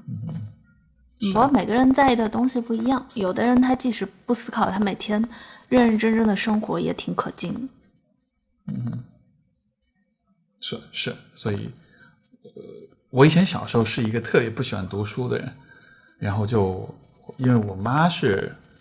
她以前她是中文系的嘛，读很多书，然后小时候就一直想让我读书，然后一直尝试启发我读书，然后就特别恨读书。哦，就当然那个时候有很多复杂的原因，然后就没有就没有读书，然后但是到了后来长大了之后，读了大学，在以后的时间里面就不读书是真的真的就会觉得心慌，就会觉得就一段时间不读书就会觉缺得了点什么。对，就会觉得缺了点什么，就觉得自己这个人好像，甚至你的存在感都会有点减弱，因为你啊，你们就你，但是很有趣，有些人的生活中就 从来不读书，他们也觉得也挺 OK 的，顶多翻翻杂志、看看公众号什么的，但是就对。哎，不过说到这个，现在你在做微信那个就是公众号对吧？嗯，刚开始做，是，啊那你你怎么说呢？就是怎么看待的这样一种媒介？相比于，因为你读那么多书，你自己有看写自己的文章，嗯，显然这是两种很不同的媒介的形式。是那怎么看待呢？这它们的区别？哦。先 说读书那个，我以前也挺不喜欢读书的。我啊高是吗对我高中特别厌学，我高中厌学 到，我我有跟我爸妈说我想退学了，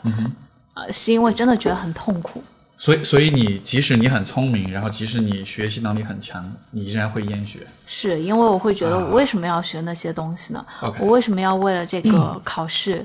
那么那么拼，那么那么 浪费自所己以，所生以命？你其实不是厌学，你是厌你学的这个东西本身。是 OK，这是本质的区 别，因为我曾经是厌学习这个事就本情，身嗯所以对，对，OK，对啊，我就想一个一个一个一个学霸或者一个很聪明的人怎么会厌学呢？真是的， 哦，那就那就嗯算验那个体那个体制下的那个学习那吧。嗯些内容是是，然后说回那个公众平台跟看书那一些，嗯我说到这个。前几天还不断的有人在跟我说吸引力秘密秘密那本书吸引力法则，嗯啊、对，然后呢，我就会发现，那些大火的书背后一定会有一个没那么冷静和严谨的，甚至是没那么对的一个结论和思考。啊啊但是那些真正的很冷静的、很客观、很全面的书、很全面的思考，它反而不一定会被大众接受。我会最近开始想要做公众号，我以前不做公众号，是因为我明白大众喜欢的一定是有感染力、简单的、容易接受的。比较煽动性的，对怒转并且当下就可以对一些现象有解释、是有用的一些东西，哪怕这些东西从长期来看可能没有那么对。是所以我以前不太愿意出来做公众号，是因为我会觉得那会需要写一些我之前觉得不应该那么做的事情。啊哈嗯但是我现在想明白了，就是如果一定大家会看到一些东西，是那不如由一些真的有过思考的人去写，嗯哪怕这个东西变得有煽动力了，那它背后也依然也依然是一个有所把握的东西在。嗯所以所以你得对自己的这个把握能力需要需要很确信，是，对，哪怕有可能也会有一些嗯情绪感染力，也会有一些煽动，但一定会确保自己的煽动是好意的。我你知道吗？其实就是因为这个，就刚才你讲的这个问题，我会，呃，我会一定程度上，因为我们最开始不是说嘛，你对人怎么看啊？嗯，我一定程度上我会对人，就只是单纯从这个角度上，我对人是会有些失望的，就对人作为一个整体，作为一个整整个的群体来说，嗯，因为在情绪和理性，在煽动性的内容和客观理性的真实的文字或者思想之间的选择，你会发现大多数人是会朝向那个更煽动性的、更感性的，然后那个更简单粗暴、更非黑即白的那个方向的，因为他们需需要有更简单的认知，有更对于事是啊情的有更更直接的这种理解，不管这个理解是否真实，但是就是就好像就好像有这样一种倾向吧，感受在，对，所以对我所以之前也挺失 望的。然后，然后我身边还有很多人老在听那些算命的，啊哈。还有什么生命数字啊等等这是些，是是我也一度觉得怎么回事，是，对，一度也会失望。不过后来也想明白，大家会那么选，也是他们当下能做出的比较好的选择了。嗯不过同时也会看到，即使这样，身边比如来找我们咨询的那些嗯人，还有我们身边的一些人，也有很多人正在很冷静的学习，很冷静的思考，嗯很辛苦的去学那些嗯很难的，但是真的有用的那些东西。所以他们会是我们我们精神上的一个支 持。这这样的这样的，因为你说到这个，我我我自己公众号也是做了三三年了吧？哦，那你好慢慢久啊，对啊，但是就现在也就只有就三万多粉吧， 就那你已想经不错啦。没有，但是你想，那个有很多的像 Know Yourself，他们一年现在已经百万了吧？啊，他那他但们是但是是做他的们是挺不好的，对对对，我知道。那那我这个当然这个比较不合适，但是我的意思就是说，呃，怎么说？就这就是单纯从传播形式上来说，可能这的确是一个需要做选择的一个东西吧。就是嗯你愿意去写，直白一点讲，你愿意写有节操的东西，还是愿意写？哎，不是，就是愿意写这个有传播的东西，还是愿意写有节操的东西？我觉得很大程度上。是一个选择。是一个对，而且会是一个。但是你你今天启发我的角度就是，我们如果把呃放到人放到年老了之后来看的话，嗯，当你老了之后，嗯，我就假设现在我已经老了，我现在什么都没有了，我现在写公众号完全是为了好玩儿。这样的情况下，我会愿意写利于传播的东西，还是愿意写呃忠于我自己的东西？嗯，对是吧哪 个？我显然是忠于自己的啊，因为你对想，你写传播的东西，传播之后，然后 so what？因为现在这些号它传播、它攒粉，它无非是后期要营销、要卖东西嘛，对吧？但是当你老了之后，你已经不需要积钱累了，这你些不了需要物质，那个时候你什么东西最重要呢？嗯，就是你写的东西是对自己是坦诚的，是诚实的。对，所以如果是这样的一个，就是就如果把死如果把死亡或者把 aging 把年老衰老作为一个标尺来衡量，我觉我会觉得这种问题就能够衡量的比较清楚吧。是，不过也没有办法排除哦，就是人在中年期，你身上角色越来越多的时候，你一定会背负更多的东西的。嗯假设你是一个人的另一半，你是某个小孩的家长的时候，是嗯真的会发现钱挺重要的，因为要不然老人家生病了，小孩要上学了，有时候钱对他 们能获得的医疗资源和学习资源真的差别还挺大的。所以，所以还是一个人会比较自由。就身份越来越多的时候，一定没有那么自由。但老嗯是越来越老，其实也是越来越自由的一个过程， 啊，对对对，所以因为你的那些原来的那些身份都慢慢减弱了。没错，嗯哼，挺有意思的。嗯， 这么一说，还让我有点，也不是向往，但就觉得这还是一个蛮值得期待的一个阶段的。在那个阶段就，你可以真的，而且是真的是很底气十足的说，我不管了。 我就是想要这么干了，或者我就是不想这么做。对，没错，蛮有趣的。这或许也是衰老的一个积极的面吧，你能够摆脱很多嗯责任或者义务或者是职责什么的，然后能够、怎么说呢？回到一个更以一种更坦诚的方式活着。嗯，重新看自己的生命。是啊是，我我我自己现在其实也是很看重的一点，就是因为那个我在知乎上那个专栏，那专栏的名字叫“如何认真的活着”，我就觉得虽然我没有老哈，但是我就会觉得这好像已经是一件很重要的事情了，就是说是啊你以一种对自己很坦诚，然后以一种很认真的一种方式活着，而不是在做着一些。怎么说呢？别人想要你做的事情。对，这个就跟写公众号文章，我觉得一个道理吧，就是如果你的文章就是你的生活的话，那嗯你把你呈现出来的东西是大家觉得看上去很很 bling bling，很很很很 flashy，很这个很耀眼的那种东西，还是那种就是说，也许这个东西在看的人不多，但是我并不会因此就觉得我自己没价值或者什么的，是然后。一定要写自己真的觉得有价值的内 容。我之前有看过你一篇文章，就是讲这个以更整合的视角来看待亲密关系那 个那是一篇课程论文，那一篇写的真是特别啊，学术，是吧？相对学术了，也没有最学术。会呃，读了很多书之后，你会我不知道啊，会有那种就是说视角太多了，然后你很，因为整合其实是一个很难的过程，嗯，你会遇到这样的挑战吗？嗯，要是读的不够多的时候会很混乱，但是读的越来越多的时候，你会发现，到了更高的那一块思考的区域和思考方式，大部分学科都会差不多归于统一。能能举个例子吗？举个例子，比如说社会学对同性恋歧视这件事情，心理学对同性恋歧视，其实两个角度是不一样的。但是呢，社会学为什么会认为有这个歧视？那是因为我们有个专业术语叫社会实在，就双方的社会实在是不一样的，异性恋更多，同性恋更少，所以异性恋他拥有的更多的经验，绝大部分人有的经验是异性恋的经验， OK，他没有同性恋的那个经验，也就是说，双方的经验，我们用“实在”这个词，就是双方的实在是不一样的，那歧视就会因此产生。心理学可能更多的是会从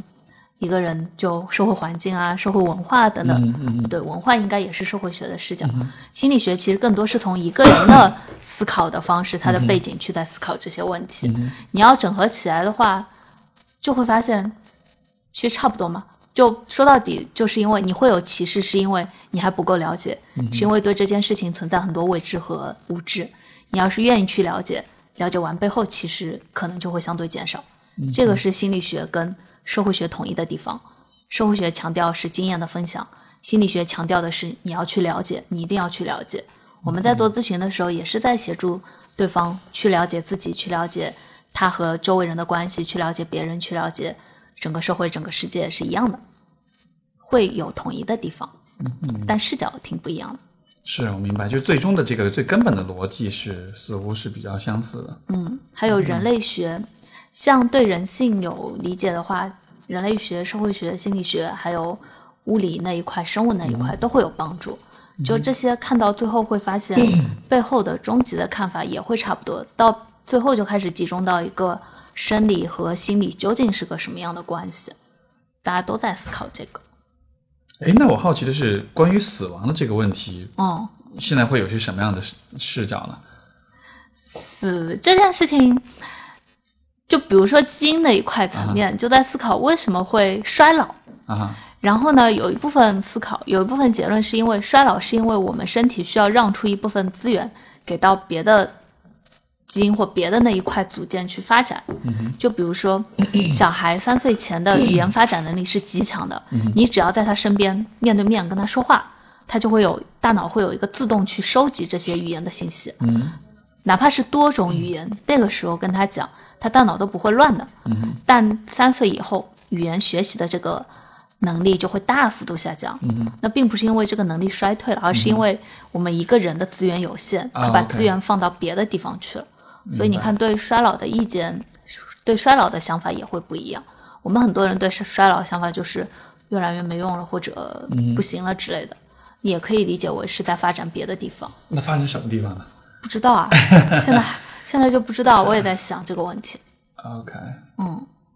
因为因为我觉得好像死亡是一个我们就是人可以研究很多东西，但是对死亡的研究我觉得尤其的困难，因为太难了，对，因为因为没死 过，对， 没错，是所啊，以没死过，不知道。那你你相信人死转世后的就是 after life，就是不管是转世还是什么，但是人在死了之后的存在的这种可能性吗？不知道啊，因为我身边会有一些算命的 人，会说会说会说你你上一世其实很有佛缘，或者你上一世其实等等积了很多福报啊，等等等等。抱歉，你你你不觉得其实这种算命的人，他们从来不会说你上一世没有佛缘，你上一世很糟糕，这样的有有有有吗？会有吗？因为我觉得他们好像都是在说这种好话，然后让你我开心的样我子。那个我亲眼见过一个人跟这个人说，你你你上辈子其实积了很多孽债，所以你这辈子啊、o k 所以他还是 OK，因为他们说这些话，我其实都看作是一种。是一种洗脑或者是一种操纵吧，就是他要么说你好，要么说你不好，总之就是让你怀疑你自己，然后去听去然后给钱消灾就嘛。对对对，就这样的，对对对嗯，啊。anyways，对你刚才在说，然后然后但是我觉得对我来说，上一世究竟是因为如果有下一世，那就一定有上一世。嗯、就其实不管上一世和下一世有没有会怎样，嗯、对我而言，我这一世怎么选择，依然是我这一世的问题。嗯哼既然我现在不知道上一世是什么，那我下一世也不会知道我这一世是什么，所以我有我只会以这辈子我要做什么来思考我这辈子要做什么。所以你的意思是，其实去探讨人死后的存在，并不是那么的有意义，因为你反正你也不会知道，哎，跟你这一跟你这辈子也没有什么太大的关联。有意义会有意义啊，因为当觉得自己的生命是一个延续性的时候，我相信更多人会做出一个向善的行为。啊 OK，因为转世背后的逻辑是你每你每你每次生命你做的事情都会有影响，但是呢，这个不如你去思考你怎么做会对你身边的人更好。 OK，你知道吗？这个其实就是我看过一个很有趣的解释，就是为什么宗教里面普遍都有那种来世这样一个设定，就说如果没有来世的话，人就会作恶，因为他们就因为有来世就可能才会有报应，才会有这种对吧？所以说如果所以说如果人没有来世死了就死了，人的作恶的几率就会更大，因为想无所呀，啊我反正。只要我不被抓住，我想干嘛就干嘛，然后死了也不会受惩罚或者什么的，哦所以才有。当然这是一个角度吧，我觉得就呃，好像是有，好像还是有那么一点点的道理。对，还是有，还是有一些像，然后很多宗教会讲来世，也是因为人其实面对的最大的不受控制的不确定性的，就是生和死这个问题。生也不是我们自己想生就生，没错，所以宗教宗教其实会帮助很多人面对不确定性这件事情。嗯，要是有转世，对很多怕死或者不想死或者对生活很没有控制感的人来说，是一个很大的心理安慰，嗯，是个慰藉。那我在想关于死亡的研究，那因为显然其实宗教对死亡是有很多的阐释的，是有很多的探讨的。那关于死亡的科学研究会在多大程度上被宗教所影响呢？影响或者会有任何影响吗？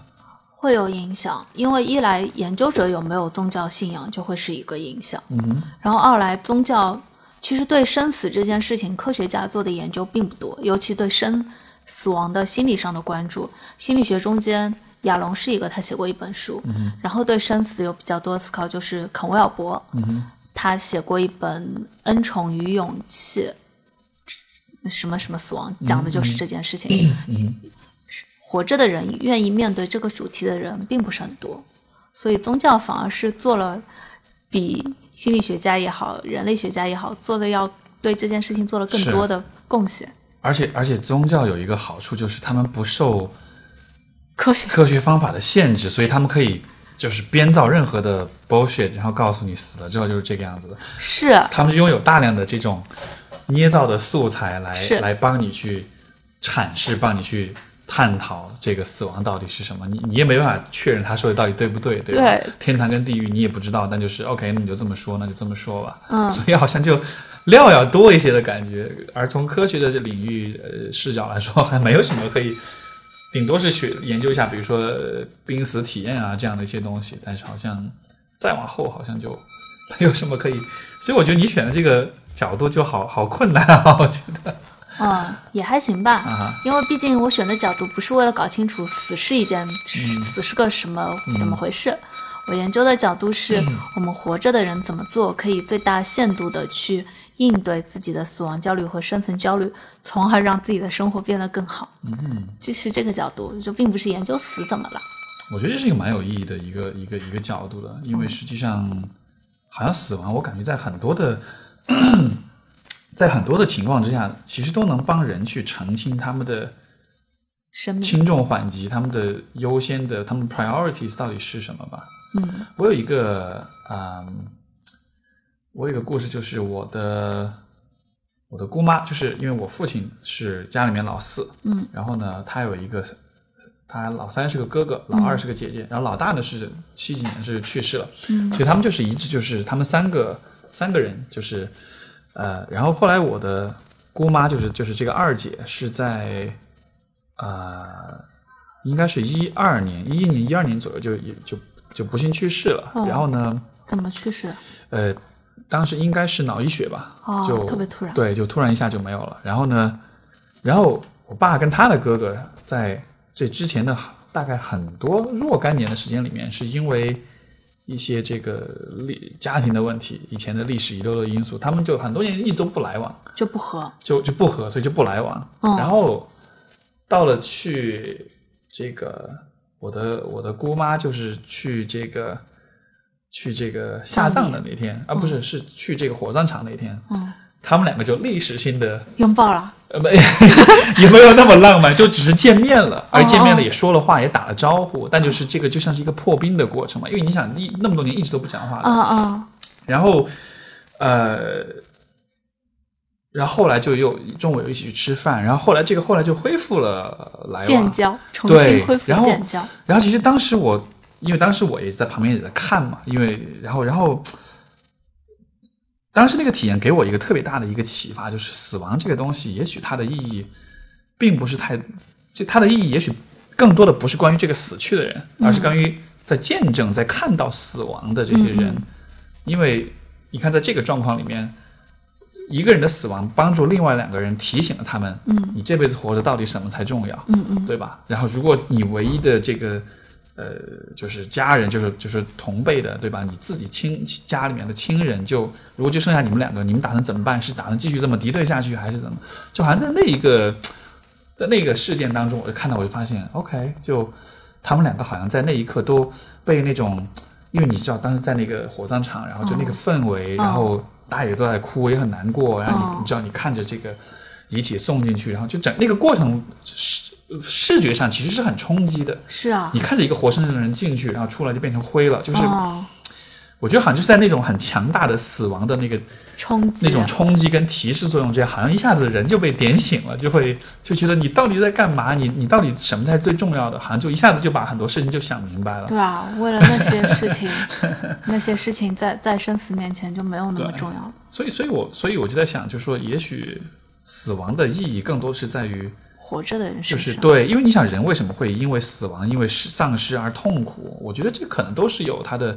痛苦是有意义呃，的。对对对，尤其我觉得丧尸的这种痛苦，我觉得肯定是有它的，我不知道是什么，但是我只是感觉，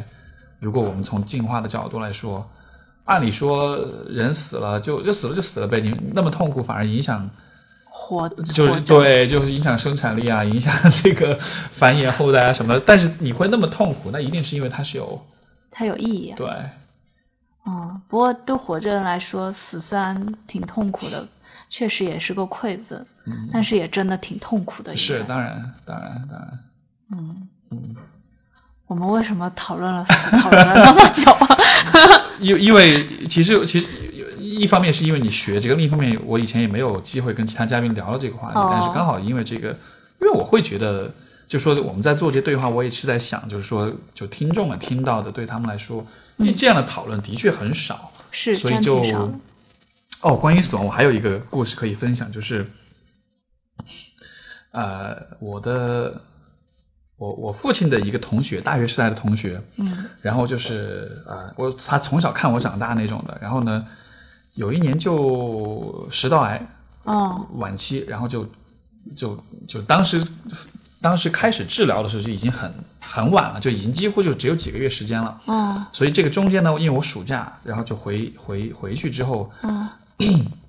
我爸就特意带我去看他。嗯然后呢，当时去了之后，然后就是你知道那个那个那个那个那种就是临终的那种病房，然后就是那个氛围也挺压抑的。嗯就这些家属全部站在外面，就没有人在，因为那个病房里面，你进去之后，你看到他就躺在床上，非常的瘦，然后插满了各种管子、各种仪器，然后整个人就是你就觉得他就就剩一口气儿了，就那种感觉。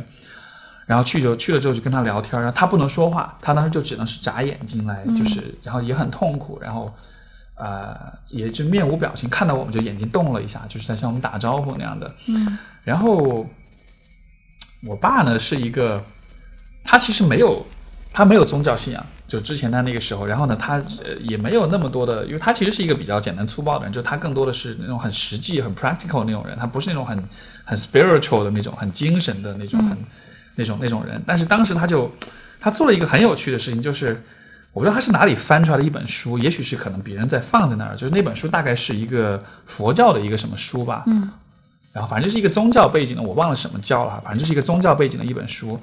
然后他就开始给给给他念，因为那个书里面有些章节就是关于人死了之后会去天哦，对，是应该是基督教，因为人死了之后会去哦天堂，嗯他就给他念这些东西，因为它里面是诗还是什么的，就念人死了之后会去天堂，会怎么样怎么样，就就就在告诉他这些事情，念念念，然后你就看到那个他那个同学躺在床上就就笑了。是吗？就没没他没法说话，他很痛，因为因为你因为你知道癌症晚期全身都很啊，痛，是是是，但当时他真的就笑了，我当时看我就，啊然后我就就我就说你，后来我他出来之后，我跟我爸出来之后，我就问他，我说你是你我说你为什么想要做这件事情？他就说，其实因为他了解他他的同学的家人，他也知道，就是说大多数的人其实不会去跟他探讨死亡这个问题，对啊但这个是一个，就这是这是房间里的大象，他马这个人他马上就要去面对死亡了，但是他的家人、他的朋友，没有人会愿意跟他探讨这个问你题。爸好厉害，他的他洞察人心蛮厉害的，所以说就他他所以他就讲，就说其实，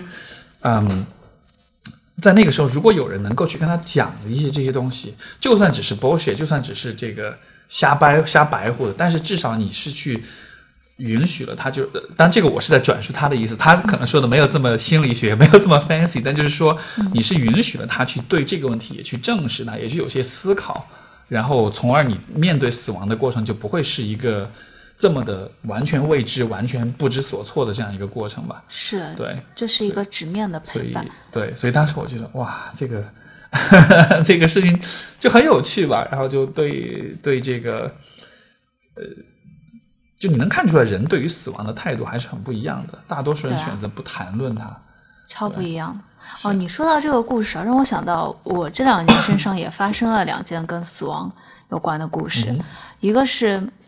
我有个朋友，我跟她在北京一起聚餐的时候吃过一顿饭，嗯然后那姑娘呢是那种。因为我生活中是很安静的人，嗯但她是一个很外向、很活泼的姑娘，对，然后我就在想，诶，这是一个跟我很不一样的人。嗯我本来想着之后再有机会去北京的时候，可以跟他再认识一下。结果他和他妈妈就在去那个泰国旅游，是泰国吧？就在马航那架飞机上，哦，所以就就没有后来了。然后 OK 所以那这马航这事件我还关注了挺久。是是，嗯，然后还有一件事是，我当时本科，我当时硕士毕业的时候，有一个朋友，他推荐一个北京的叫刘恋的艺术家，是画画的，想让他帮我画一幅肖像，做毕业礼物。然后那时候因为正好忙，所以也没时间在北京画。然后我跟这个。画家也加了微信，我们有时候在上面，因为他转的帖有些还是我挺喜欢的，然后我转的帖中间他有些也还挺喜欢，还也会有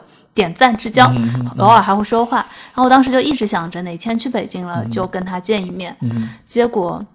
他当时他已经有了两个小孩，是，然后在北京也马上就要在那个七九八那边办画展了，啊啊，然后画室也建好了，是结果就突然有一天去打篮球的做热身的时候，就突然间应该也是脑溢血方面、心血管方面，哦就突然 OK，OK 去世了，也是啊当天天就哪嗯去世了。然后从此就还本来还想着之后可以见面，之后可以见面，就会发现生活中开始有人，你你觉得以后可以见面，但嗯没突然错间就去世了。嗯，嗯，这两个人这两件事情让我对这个要怎么生活这件事情还还有思考。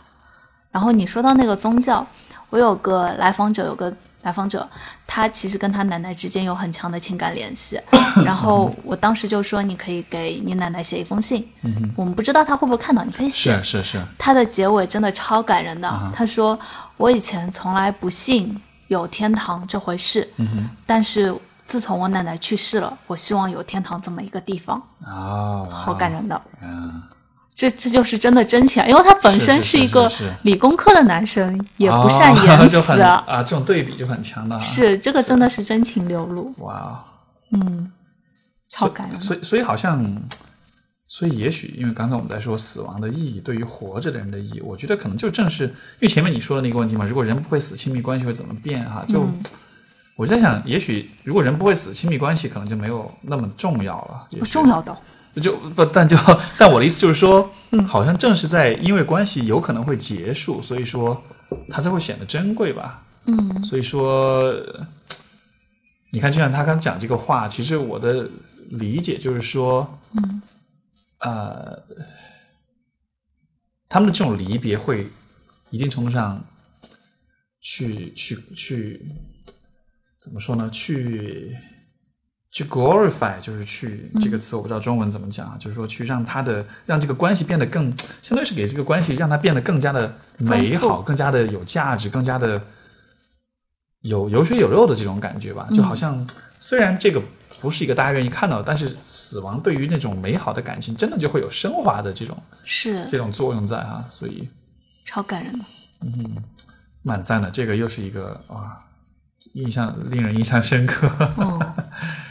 好的，那我感觉我们今天不知道各位听众听到我们聊这些话题怎么样啊？但就是我我只能自我安慰，我觉得说好，这个大家平时没有思机会想这个问题。不过就既然我们说到这里，也许你也可以跟着一块儿想想，想。但是我是真的觉得是蛮值得想的。嗯嗯，对这样一些话题，也许不是在做这个漂浮的时候讲，但至少可能晚上关了灯，一个人躺在床上，戴上耳塞，然后然后做一定程度的这种感官的剥夺，然后不要有外界的干扰，然后那个时候来想这种问题，可能还 可能还会蛮赞的。是是会蛮赞的。 OK，好的，那我们今天的节目就差不多先到这里，非常感谢学敏的跟我们的对话，也感谢各位听众朋友的聆听。好啊，谢谢大家。好的跟那你我聊还挺开心的。是的，是的，那我们就以后有机会再来。好， 好，那各位听众朋友，我们今天节目就到这里，我们下期节目再见，各位再见，拜拜。嗯，拜拜。